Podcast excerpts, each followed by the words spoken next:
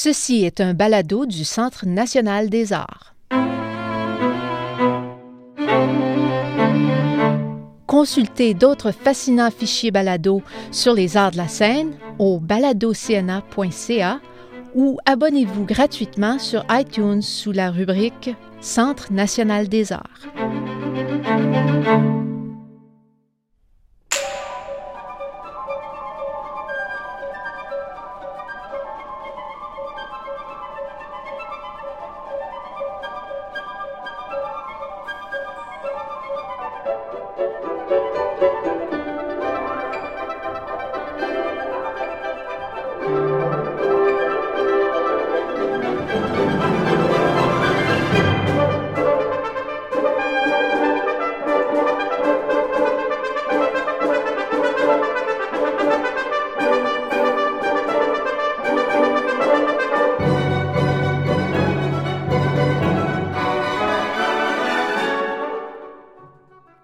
Bonjour et bienvenue au studio Hexagone. C'est Marjolaine Fournier qui vous parle. Je suis assise ici avec Jean-Jacques Van Vlasler et aujourd'hui, euh, un sujet que, que j'aime beaucoup, Ravel, euh, et deux œuvres que j'aime également, ces deux euh, concertos pour piano, celui euh, qui est en sol et puis celui qui a été composé pour la main gauche seulement. Et qui est en ré qui est en ré.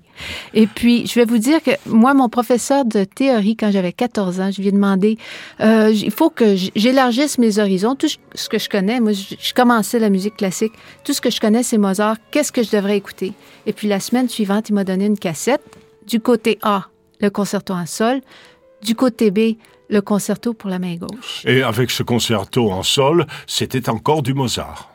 Vous avez raison. Puis d'ailleurs, son deuxième mouvement, ce que je savais pas, parce que j'ai découvert en lisant un livre magnifique sur Ravel, c'est qu'il y avait euh, son deuxième mouvement qui est tellement, qui est sublime. Puis là, il va falloir qu'on rediscute de nos, nos musiques euh, funéraires parce que vraiment, le deuxième mouvement est tellement paisible, beau et triste, mélancolique. Euh, Roger Nichols qui écrit sur Ravel. Et puis, bon, et, puis on va en venir au, au, vif du sujet. Ravel, quand on lit son histoire au début, quand il est à l'école, c'est pas un élève brillant. Euh, du piano, c'est pas, ça sera jamais un grand pianiste, ça sera jamais un élève brillant en contrepoint ou en harmonie. D'ailleurs, il se présente, je pense cinq fois au prix de Rome, cinq fois rejeté à une ou l'autre de ces étapes. Il se rend jamais à l'étape finale, je pense. Et tant mieux pour lui. Et tant mieux pour lui, parce que le prix de Rome, c'était le truc académique par excellence. Et puis, euh, il, valait mieux euh, faire partie des rejetés un tout petit peu comme dans la peinture à cette époque-là, il y avait il y avait des expositions des rejetés qui vont devenir les impressionnistes. Et c'est il y a pas il y a, il y a pas beaucoup de différence entre les deux. On va en parler aussi. Alors comment est-ce qu'on fait puis il était, faut pas, faut pas le répéter trop souvent, mais il était, il était petit. C'était un petit homme, 5 pieds 3, euh, qui déplaçait pas beaucoup d'air, euh, qui faisait, euh, qui, qui, qui recevait ses mauvaises nouvelles, ses échecs, ses rejets du conservatoire. Il été rejeté trois fois du conservatoire. Euh, une fois en piano, deux fois en composition. C'est fort. Et puis, malgré tous ces échecs-là, il fait son chemin.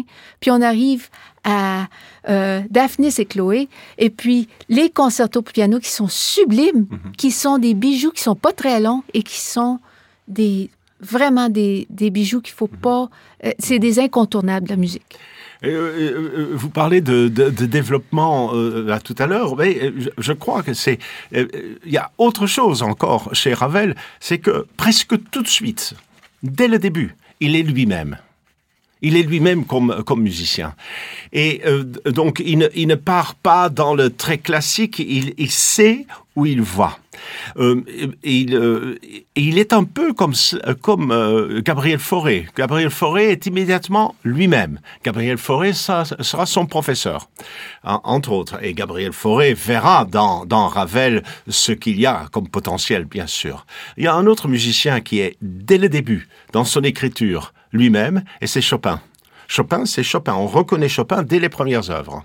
Tandis qu'il y a d'autres compositeurs qui, qui évoluent le long et qui arrivent à leur écriture, à leur idiome, à eux, hein, un peu plus tard. Mais alors, premier point, c'est que Ravel, c'est lui-même dès le départ. Bien sûr, il y a des traces d'influence euh, euh subies, et puis euh, je peux vous, vous dire que euh, il y a là, entre autres, les, les, traces de, de, de, de forêt, comme, comme je vous disais, le côté forêt, musique extrêmement pianissimo que Ravel va reprendre dans, dans son écriture. il y en a d'autres, bien sûr, et, et surtout les, les, grands musiciens russes, Moussorski, Borodin, vont avoir Euh, une énorme influence sur lui. Euh, un, homme comme euh, Rimsky-Korsakov dans la dans l'orchestration, dans la qualité de l'orchestration, euh, comme euh, Mussorgsky dans la, la précision de l'écriture. La précision de l'écriture, on va revenir à précision, bien sûr. Donc il y a un tas d'influences subies. Je voudrais revenir encore pendant quelques instants sur ce, sur ce que vous venez de dire. Il faut voir quand, euh, dans quelle époque il vit, cet homme-là. Hein il, est, il est de 18 1875, 1875. Euh, si je peux vous dire que euh, euh, avant lui, quelques années, dans les années 70, euh, Proust naît en 1871 et Picasso en 1881. C'est-à-dire dans cet espace de dix ans, il y a Ravel qui, euh, qui euh, euh, va au-delà de Proust, mais euh, qui, euh, qui a aussi un certain nombre de liens avec la, la nouveauté du monde. Et c'est surtout dans ce côté qu'il a, et qui est très clair, très net, dès le début, comme j'ai dit, un côté anti-romantique. Il, il détestait. Hein, la, il... la, la, la, la musique romantique, cette, la musique qui est euh, une sorte de réflexion de votre vie intérieure, était complètement exclue chez lui. Ce que la musique était, c'était euh, de la surface. Mais alors, je, si j'emploie le mot surface, c'est, euh, il y a une très grande richesse. Vous savez, il y a, il y a chez lui Ravel est, profond parce qu'il est superficiel. Je vais tourner ça autre part. Il est profond parce qu'il est superficiel. Pour lui, la technique est, à, est, ce, la technique va vous amener la musique. Donc, je reprends ce que vous avez dit au début. Cet homme qui avait des difficultés techniques, c'est le travail, le travail quotidien. On devient virtuose uniquement par un travail euh, quotidien la musique exprimera quelque chose parce qu'elle ne l'aura pas voulu. Alors, il a, il a euh, ce, ce, côté, ce, côté, cette profondeur très claire, une profondeur limpide. Alors, euh, comme on a parlé de peinture tout à l'heure, c'est cette même profondeur que vous trouvez dans les peintures de Vermeer le Hollande Vermeer du XVIIIe siècle. Et euh, il y a quand même quelque chose de ces lumières-là euh, qui, se retrouvent dans, la musique euh, de Ravel. Alors, une profondeur qui tient dans la précision. Il va composer des œuvres qui sont tellement précises et techniquement tellement précises qu'il ne va, euh, euh, il va pas pouvoir les jouer. Très vrai. Et on, oui. on, on en reparlera lorsqu'on parlera des deux concertos pour piano. Même hein? son concerto pour la main gauche qui ne pouvait pas jouer il avec ses deux mains. Ah, non, non, oui. il ne pouvait pas le jouer avec les deux mains. Non mais ce n'est pas, pas sa vocation. Sa vocation, c'était de, de, créer. Non, euh... mais ce qui est assez extraordinaire, c'est que. Euh, euh, il, euh, il, il, il va pouvoir aller au-delà de ses propres capacités. Ouais. Je trouve ça assez étonnant, assez étonnant. Euh, donc la musique pour lui, euh, l'expression musicale n'a jamais été l'expression n'a jamais été la propriété immanente de la musique. C'est-à-dire c'est une c'est une espèce de, de création de, de, de construction euh, sonore fait par quelqu'un qui a une oreille extrêmement fine et qui a une, très grande qualité dans l'orchestration quand ce sont des œuvres pour orchestre, qui cherche la simplicité. Il y a une énorme simplicité derrière ça, et qui ne veut pas se révéler. je ne suis pas ce que j'écris. Il ne se révèle. il porte un certain nombre de masques à travers ses œuvres. Et c'est pourquoi il est tellement bon dans le, dans le folklore.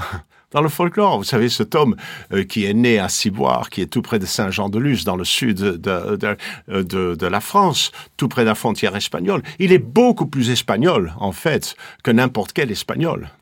Il est beaucoup euh, euh, plus juif que les, musiciens juifs quand il fait ses œuvres, ses œuvres euh, hébraïques. Il est quasiment aussi bon qu'un Gershwin dans ses concertos pour piano. Vous allez retrouver du jazz dans les deux concertos pour piano. Et, ce, ce, jeu de masque chez lui est une façon de ne pas s'impliquer ne pas s'impliquer dans, l'œuvre. Alors, ce qu'il fait, ce qui se passe chez lui, c'est que il, euh, va composer un certain nombre d'œuvres. Il n'y en a pas énormément. Hein, ça, vous le savez. Hein, il n'y en a pas énormément. Il va passer d'une, période de crise, de création, à une autre période de création et entre les deux, il va être le dandy euh, euh de, la société parisienne euh, extrêmement en, avant-garde, allant au concert, allant au, à la danse, au ballet, les ballets russes par exemple, entre autres pour lesquels il a composé aussi. il y avait, ce groupe d'amis. Mais dans, mon livre, ce qu'on dit aussi, c'est qu'entre ces périodes de création, il est épuisé.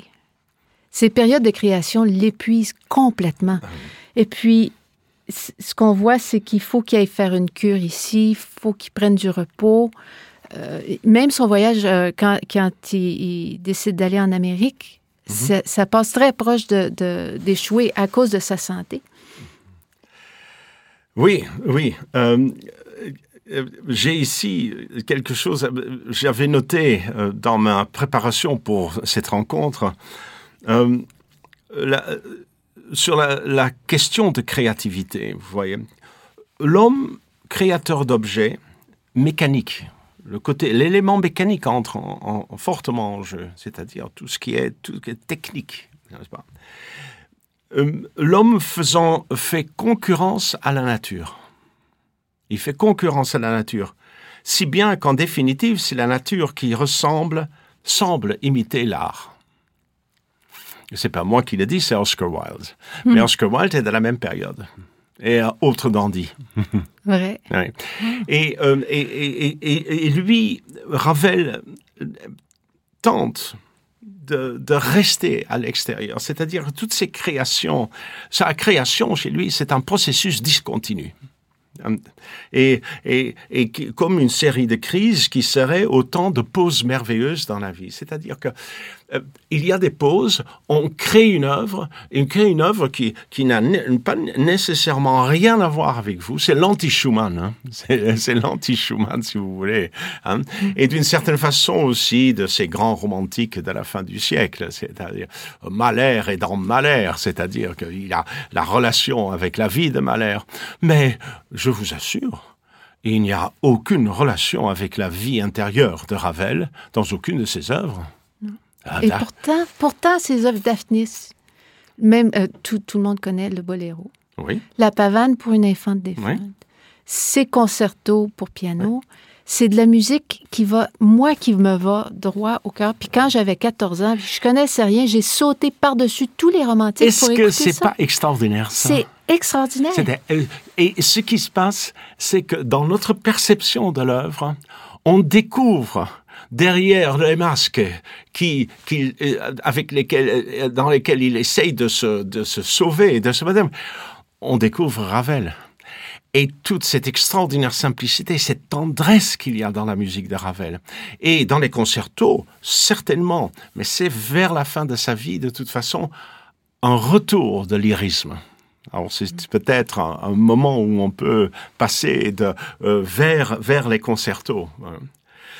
Et, euh, et, alors, bon, ben, euh, il y a mille choses à, à, raconter sur lui, mais euh, imaginez-vous que vous avez donné l'exemple du boléro et on peut donner l'exemple de, de, la valse aussi. Oui. Il se met devant des défis techniques continus. Qu'est-ce qu'il fait avec le boléro? Il a 16 mesures. Et avec ces 16 mesures, il fait toute une œuvre, sans faire la moindre variation. La seule chose qu'il fait, il passe d'un, instrument, d'un groupe d'instruments à un autre groupe d'instruments. Et puis, ce qu'il fait, bien sûr, il monte il pousse l'œuvre vers un certain paroxysme. Ce qu'il fait aussi dans la valse. Mais dans la valse, c'est autre chose. Il ne passe pas d'un instrument à l'autre, il passe euh, d'une tonalité à l'autre. Donc c'est un jeu de tonalité. Finalement, la valse, c'est ça aussi, un jeu de tonalité. On peut lire toutes sortes d'autres choses à l'intérieur de la valse. Euh, la fin de la, de la Première Guerre mondiale, une sorte de réaction contre euh, la musique euh, viennoise et, euh, écrire une valse pour euh, finir toutes les valses possibles. Hein. Mais, euh, mais le, le, le boléro, le boléro, c'est c'est 16 mesures du début jusqu'à la fin. Comment faire? Parce que il c'était un technicien absolument extraordinaire. Et derrière tout cela, il livre, il livre quand même une musique qui nous touche, nous. ouais, et puis, euh, vous parlez du boléro, mais j'ai une citation ici, je ne sais pas si c'est vrai qu'il ait dit ça. À la fin de sa vie, il dit, je n'ai composé qu'un chef-d'œuvre, le boléro, et je les ai bien eus. Il ne comptait pas de musique. Oui, oui, oui. Parce que dans le fond, c'est vrai, c'est une oui. phrase répétée. Et c'est ce que je disais. Euh, oui. Il n'y a, euh, il était contre l'expression entre guillemets musicale. Mmh. Mais les couleurs, il faut écouter les couleurs du boléro. Alors, sorte, puisqu'il éliminait tout cela, il y avait les couleurs, il y avait l'instrumentalisation, les instruments qui, qui jouent dans, merveilleusement bien, aussi bien que les tout grands euh, euh, russes, comme Rimsky-Korsakov, comme je l'ai dit avant. Mais c'est vraiment facile. Le, le, paradoxe, il, il détestait les Quand on, on, lui demandait dans les salons de jouer, il disait je vais jouer n'importe quoi, mais pas Brahms, euh, pas, euh, pas tous ces Allemands. Là. Oui, oui, oui, hein? oui. Sauf qu'il y a un événement dans mon, mon beau livre que j'aime mmh. beaucoup, et où euh, le seul Allemand là, qui a apprécié, c'est quand il est allé entendre Tristan. Puis dans toutes mes recherches sur tellement de compositeurs, quand ils ont entendu le prélude de Tristan, tous ces compositeurs qui, qui fondent devant les, les progressions d'accords, devant la, la beauté de la, Hein? La semaine passée, j'ai été à un concert à Chicago pour les 90 ans de Pierre Boulez. Euh, Pierre Boulez, qui a quand même la musique contemporaine comme un euh, au, sommet, la lecture contemporaine euh, au sommet. Eh bien, dans mes conversations avec Pierre Boulez, euh, je lui ai posé la question sur Wagner. Mais il m'a dit, ce sont des chefs-d'œuvre. Ce sont des chefs-d'œuvre. Ce sont des chefs-d'œuvre. Tous les musiciens de cette époque, excepté Brahms peut-être, jusqu'à un certain point, parce qu'il devait, devait, défendre son univers. Mm. Mais euh, euh, il y a tous les grands musiciens, tous les Français. Tous tout les Français, étaient, tout le monde était là. Tout le monde faisait le pèlerinage de Bayreuth. Euh, Debussy, Ravel, Debussy, beaucoup plus encore que Ravel, va être influencé par, par, par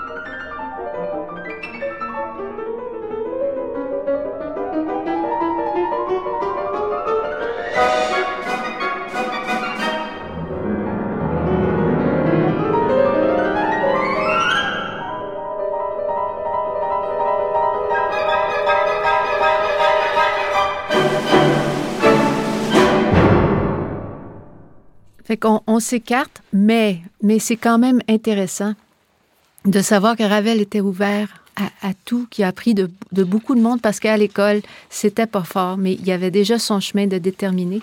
Et puis, euh, euh, venons-en au Au concerto, pour concerto, absolument. Fait que, ah, voulez-vous commencer avec celui qui est en sol? Ils ont été composés, Non. en fait, ils ont été composés en même temps presque. hein? Donc, on on va les faire tous les deux en même temps. Allons-y. Avez- Faisons la gageure, comme Ravel devant son, euh, son papier de musique, faisons la gageure euh, devant ses partitions euh, de euh, de- d'aller euh, de faire quelque chose de plus difficile et de plus dangereux. Alors, de toute façon, vous avez raison, ça a été fait en même temps. Il est, c'est c'est vers 1929 euh, qu'il rencontre euh, un pianiste euh, qui a perdu euh, son bras droit pendant la Première Guerre mondiale. Et euh, euh, euh, ce pianiste est le frère d'un très grand philosophe euh, qui travaille à Cambridge, Wittgenstein? euh, non, Wittgenstein. Wittgenstein. Paul Wittgenstein. Et puis le, le, c'est pendant cette période que Ravel reçoit un doctorat honoraire à Oxford qui rencontre les Wittgenstein. Donc voilà, on est en 1929 et euh, le Wittgenstein, Paul Wittgenstein est, est un, un, un, un très bon entrepreneur et, il dit mais est-ce que vous pourriez m'écrire quelque chose? Mais Écrire quelque chose. euh, Ravel ne va pas écrire un seul concerto, il va écrire deux concertos en même temps euh, entre 1929 et 1931. Et puis euh, ils seront présentés surtout en 1932. Voilà, ça c'est ça c'est la période. Et euh, en fait, ce sont euh, ce sont des, des jumeaux, euh, des jumeaux, euh, ce qu'on appelle hétérozygotes. C'est-à-dire, euh, ils se ressemblent et il y a beaucoup de choses dans lesquelles ils, ils jouent les contraires. Et c'est pourquoi j'aimerais beaucoup faire cet exercice avec vous, de les présenter tous les deux en même temps. Quelques mots sur Paul Wittgenstein. Vous savez, ben, Ravel n'est pas le seul à composer pour, Wittgenstein pour- et pour la main gauche. Euh, J'ai dénombré 22 compositeurs qui ont composé pour, euh, Wittgenstein euh, spécifiquement et 46 œuvres. 46 œuvres ont été faites. euh, je donne quelques exemples encore connus. Mais Benjamin Britten, par exemple, a écrit une œuvre euh, pour lui. Euh, euh, Korngold en a fait deux dans les années 20 et euh, euh, Franz Schmidt qui était un truc Richard Strauss trois œuvres pour pour Wittgenstein Ravel aussi Prokofiev son cinquième concerto, oui, pour la main gauche, Prokofiev pour la. Et euh, et- et il y en a un que vous ne connaîtrez peut-être pas, mais qui à l'époque était très connu comme compositeur, qui s'appelle Joseph Labor. Joseph Labor, euh, qui était autrichien et qui, euh, qui a composé 11 œuvres. Euh, simplement, c'est anecdotique, mais je trouve ça quand même assez intéressant. Euh, et Ravel fait partie de tout ça, mais les œuvres qui sont aujourd'hui encore connues, ce sont ces deux concertos. C'est-à-dire, quand même, c'est, euh, quel, quel musicien, Ravel, hein, quel musicien, et de pouvoir tourner tout ça. Alors, une autre petite remarque avant de commencer, c'est que Ravel ne compose que deux œuvres pour piano après la Première Guerre mondiale. C'est le, le tombeau de Couperin en 1917, et puis ces deux concertos euh, entre, 31, euh, en- entre mi- 1929 et 31-32. Alors en général, on dit ah, le concerto pour les deux mains, alors euh, qu'il compose pour lui-même, hein, c'est ce qu'il dit qu'il compose pour lui-même, euh, euh, on le trouve en généralement plus ravelien que, que le concerto en ré, mais ce n'est pas du tout le cas. C'est-à-dire qu'il ne l'est pas beaucoup plus que celui pour la main gauche. Euh, quand on parle du concerto pour la main gauche, euh, il doit compenser euh, compenser une main et musicalement une main. Alors, et, et- il va euh, il va faire une démonstration de puissance. Regardez ce que je peux faire avec cinq doigts. Hein? Regardez ce que je peux faire. Et de là, pour ce concerto en ré, un caractère euh, grandiose, mais décoratif surtout, en- et qui est en tout point opposé à cette jubilation, cette exubérance du, du concerto en sol pour les deux mains.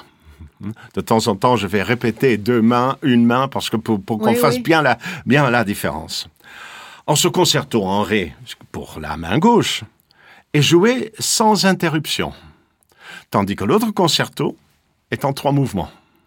Enfin, celui qui est joué sans interruption, on peut très facilement distinguer les différents mouvements qui sont après le prélude, il y a un andante, un scherzo et une finale. Hein, De tout ça, ce sont des mouvements enchaînés.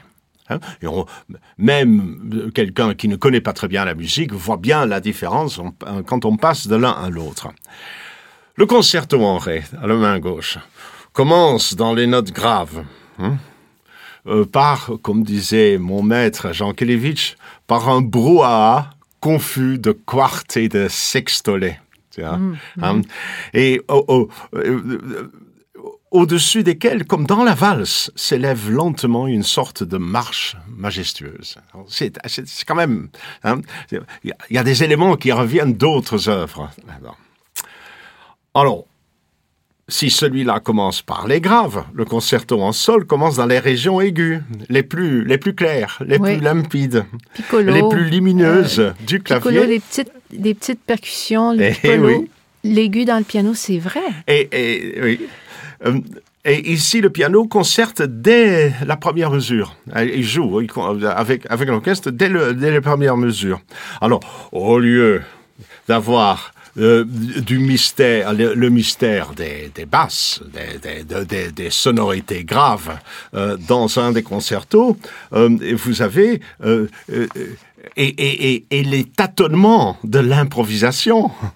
On entend à travers les, les arpèges du clavier une espèce de, dans l'autre concerto, dans le concerto pour les deux mains, on entend à travers les arpèges une espèce de chanson allègre et quasiment populaire. Alors, vous avez ce tâtonnement dans, dans le premier mouvement du concerto pour la main gauche, et puis vous avez un- euh, une belle chanson euh, joyeuse.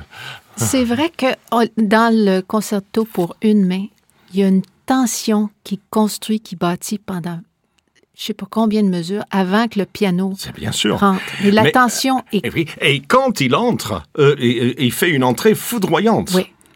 Pa, pa, pa, pa, pa, pa, pa, ouais. Oui, Et puis, et, euh, et en plus, ce, ce rythme va être, euh, va devenir solennel dans une marche euh, triomphale. C'est- c'est- Alors, euh, quand on parle du, deuxième mouvement, alors. euh, Dans le mouvement de la, main- euh, de la main gauche, le concerto pour la main gauche, il est comprimé et réduit à, à- à l'état d'intermezzo d'une sorte de symphonie continue. euh, C'est, euh, euh, il ne s'épanche pas autant que dans l'autre concerto pour les deux mains. Dans le, le concerto pour les deux mains, il y a euh, cet andante, euh, ah tiens, en, en, en mi majeur. En andante en mi majeur. Et euh, ici, bon ben, le piano, vous l'avez dit tout à l'heure, le piano chante un, un lead admirable, hein, est- serein, Oui. Sauf que... très long, solo piano, uniquement. Puis on dit que c'est probablement dans le deuxième mouvement une de ses plus longues phrases Oui. de toutes. Et savez-vous que ça, ça lui a pris du temps, du temps pour l'écrire? C'est là où il est tombé en panne d'écriture. C'est pourquoi ça a pris. Le concerto pour les deux mains a pris beaucoup plus de temps que le concerto pour la main gauche qui n'a duré que neuf mois.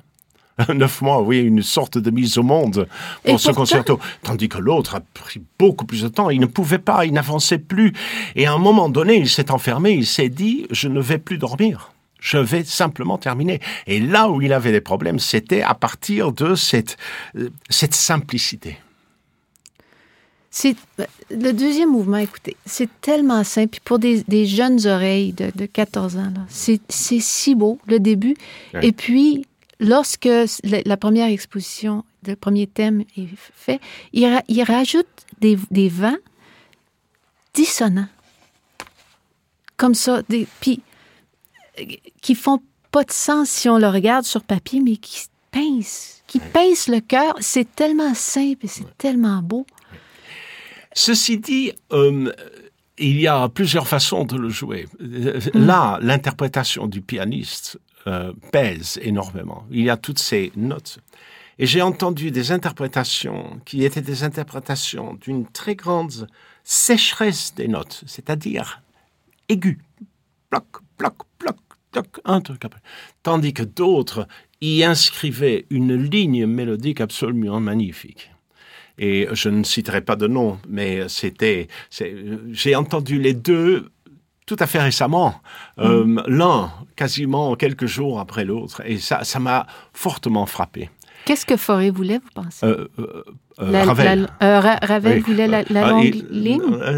il voulait à la fois la longue ligne et aussi une sorte de- de- d'objectivité. Il voulait l'objectivité. Euh, moi, ce qui m'a le plus ému, c'est évidemment la longue ligne et l'élément lyrique qui entre là-dedans. Et b- beaucoup plus, mais c'est mon genre, hein, moi. De, toute façon, qu'est-ce que vous voulez hein on, perçoit comment, comment on est. on est. Mais alors, cette longue ligne, et d'un seul coup, l'orchestre va reprendre euh, ce lead euh, accompagné pianissimo. Ah, là, on est, on est dans du forêt. Il faut dire, accompagné pianissimo par, par des traits de, bon Dieu, de triple croche euh, qui, qui montent et qui descendent sur le clavier comme disait un poète, une pluie tiède, égale et tranquille. C'est, c'est, c'est vraiment, vraiment, vraiment très, très beau. Et euh, euh, ceux qui ne sont pas touchés par ce mouvement d'un homme qui, est, qui va mourir, quelque, qui était déjà atteint probablement d'une certaine façon par, par, par, par, par, par le cancer euh, de, du cerveau, euh, est, euh, est, euh, manque quelque chose de fondamental. Et alors, alors, le concerto. Le concerto en ce concerto-là se termine par un rondo claironnant. Hein, Oui, sauf que ça, c'est quelque chose que j'ai qui m'a toujours dérangé. Mhm. C'est que on est, on a une larme là au coin de l'œil. Ouais. On vient d'écouter le deuxième mouvement, puis Oui, Bam! mais ça c'est Ravel aussi. Oh! Ça, c'est Oh, il aurait hein. donc dû, il aurait dû nous donner le temps. Mais, mais tu, tu as une impardonnable romantique. mais Mais c'est- fantastique l'effet, mais c'est dur à prendre pour le Euh, qui est dur à vrai. prendre juste après, absolument. Oui. Alors, d'un seul coup, dans, le concerto en sol, demain, il y a un rondo euh, très clair après ça, avec des éléments de jazz, pas mal d'éléments de jazz. Tandis que dans le concerto en ré, c'est plutôt un scherzo chorégraphique, hein, où, euh, où, où il y a aussi des, des soupirs de ragtime, des, des- et, euh, et, et une fondamentale obsédante, hein, et beaucoup de dessins rythmiques euh, pour, pour terminer ce concerto remarquable aussi. Tous les deux sont. Et c'est probablement, ce sont probablement avec les concertos de Beethoven euh, les concertos les plus joués. Dans le monde. On, on ne voit que c'est dans les, dans les programmes de, de- de- des orchestres symphoniques. Alors, pour, pour, pour, pour, ter- pour terminer, euh, euh, je crois que Ravel a reculé, a reculé à l'infini les limites de l'impossible. C'est ça qu'il voulait. C'était toujours technique, c'est-à-dire c'est ce côté logique chez lui qui était allié à une passion d'écriture.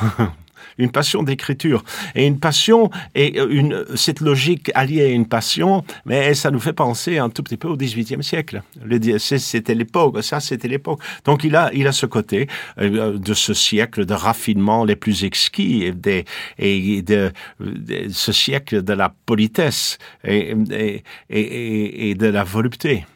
Alors il y a tout cela caché dans ses œuvres, parce que vous avez parlé tout à l'heure de Daphnis et Chloé, mais il y a une volupté absolument euh, terrible derrière, derrière tout cela.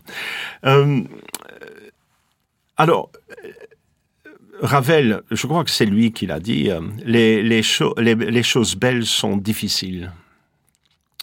Et je crois que c'est c'est une façon de terminer. Et, euh, et, et il avait pris probablement aussi pour, pour, euh, pour guide euh, ce que disait Nietzsche, euh, qu'il fallait danser dans les chaînes. Et les chaînes, il les connaissait. Vous avez commencé par cela. Et je crois que c'est une bonne chose pour terminer là-dessus. Les choses belles sont difficiles. Oui, et danser dans les chaînes. Voilà. On se laisse là-dessus, mais on aurait pu jaser Oui, longtemps, longtemps, longtemps. On se laisse là-dessus et puis on se parle bientôt, Jean-Jacques. On se parle bientôt euh, dans un monde tout à fait différent. pour, tout, pour tout de suite, je vais garder Ravel en tête. J'ai hâte qu'on se revoie. Merci. À bientôt.